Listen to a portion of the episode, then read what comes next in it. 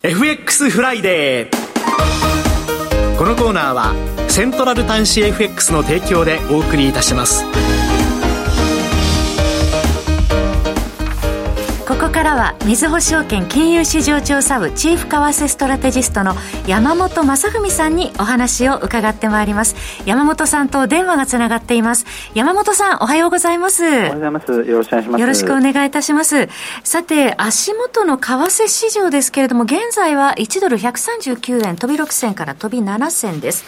えー、朝方ですね、日経が、えー、YCC の金利上限0.5%を据え置きつつも、一定程度容認する案が浮上していると伝えておりまして、えそこからドル円が一時、え7時6分には138円88銭まで下落する場面がありました。現在は139円飛び4銭から飛び5銭となっていますが、え足元の動き、山本さんどうご覧になってらっしゃいますか？はい、あの、ここまでですね、まあ、アメリカの材料もありましたけれども、日本、あの、日銀に関するその観測記事といいますか、はい、まあ、こういったもので結構大きく上下動したなという感じですね。あの、7月21日に、あの、関係者発言報道ということで、まあ、今回は据え置きな、据え置きということで、141円96銭まで上がっていたんですけれども、はいで、FOMC があってですね、まあ、あの、まあ、9月の、まあ、追加利上げが確約されないということで、まあ、139円まで下がって、で昨日発表されたアメリカの経済指標はですね、はい、あの第2四半期の GDP、それから週次新規失業保険申請件数、いずれもあの市場予想堅調、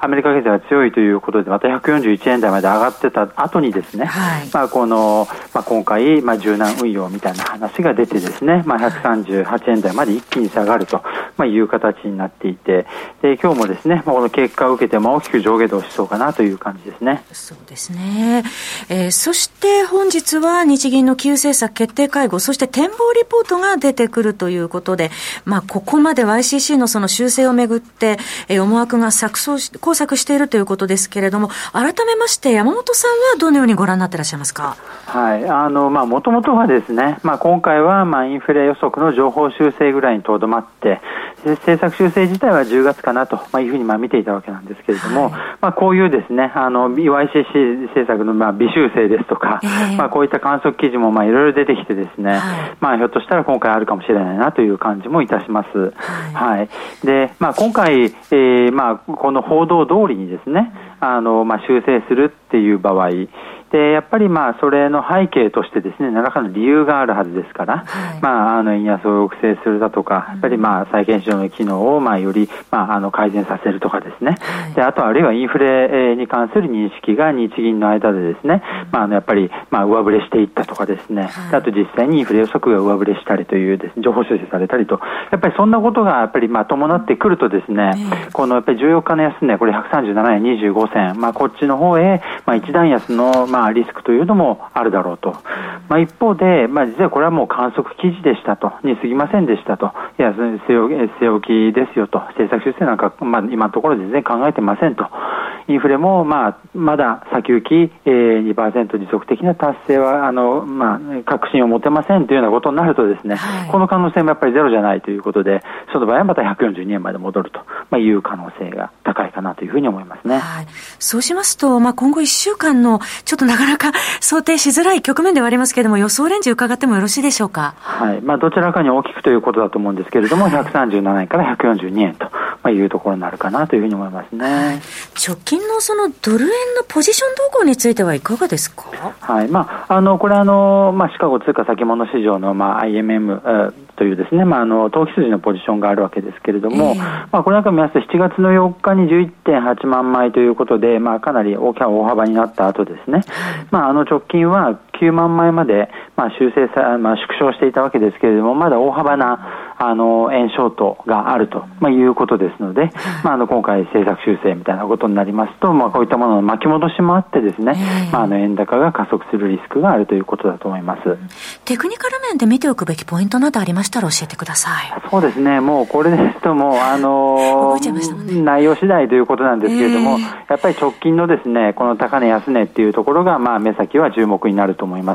まあ、この14日の137円25銭。で、高値は、まあ、この21日の141.96銭というところになると思います。はいそして足元、先ほどですね、7月の特分の消費者物価指数が出てまいりました。え結果は3.0%の上昇、上昇は23ヶ月連続ということで、生鮮食品とエネルギーを除く総合は104.9と前年同月に比べ4%の上昇だということでした。生鮮食品を含む総合は3.2%の上昇ということですが、いかがでしょうか？はい、これあの、ちょっと強い内容ですね。えー、あの、まあ、除く生鮮食品、あの、で言うと、この3%、これ前月からは鈍化と、まあ、いうことですが、はい、市場予想を上回ってますし、あとこの生鮮食品とエネルギーを除いたもの、いわゆるまあコアコアみたいなところも、これはあのむしろ加速してるんですよね、4%へ。えー、ですので、これあの、基調インフレが強いっていう日銀の判断につながってるか、くる可能性もありますので、はい、はい。強い数字だと思います。そうですね。決定会合の直前に出ているというところがありますね。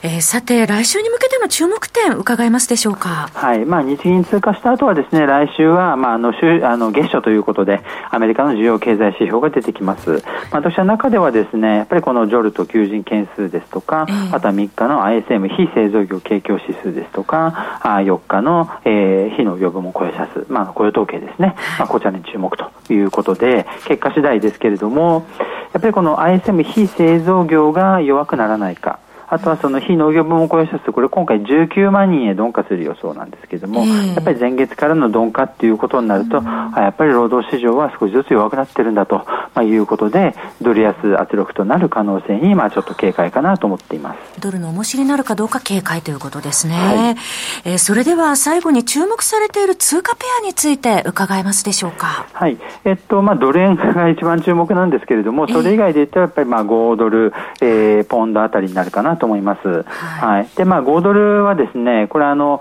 えっ、ー、と、まあ、来週は、あの、RBA の金融政策決定があります。はい。で、あの、CPI が弱くて、据え置きかなという感じもあるんですけれども、はい、市場ではですね、あの、追加利上げを予想する向きも相応にいるということですので、まあ、据え置きの場合のちょっと下落というところに注意する必要があるかなと思っています。はい。どのあたりのレンジ見てらっしゃいますか？はい。で、これ、まあ、あの、ちょっと昨日大きく下がって、まあ、あの、目線が下がったんですけれども、えー、200日移平均線の91.94銭なんかはですね、あの、目先はこの下のターゲットになるかなというふうに思います。はい。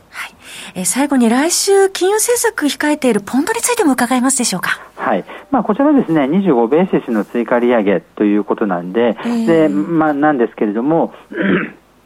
あのまあ昨日ちょっと地上げが悪化してですね、はい、かつ、まあ、今後あの6%ぐらいまでの利上げが予想されていたのがちょっと今その大幅利上げ期待は後退してきてるんですね、はい、でそういう中で、まあ、あの想定通りの25ベースで利上げにとどまるとですねもう一段の下落もあり得るかなという感じがいたしますのではい、で今ちょっと一目均衡表の雲の中に入りつつあるんですね、えー、で雲の加減が174円ぐらいになってますので、ちょっとその辺というのをまあ意識しておく必要があるかなというふうに思います。はい、現在ポンド円は177円86銭から96銭のあたりということですね、はい、えー、山本さん今週もどうもありがとうございました。ありがとうございました。お話はみずほ証券金融市場調査部チーフ為替ストラテジストの山本雅文さんでした。現在ドル円は1ドル139円飛び2銭から飛び3銭での推移です。FX フライデーこのコーナーはセントラル短資 FX の提供でお送りいたしました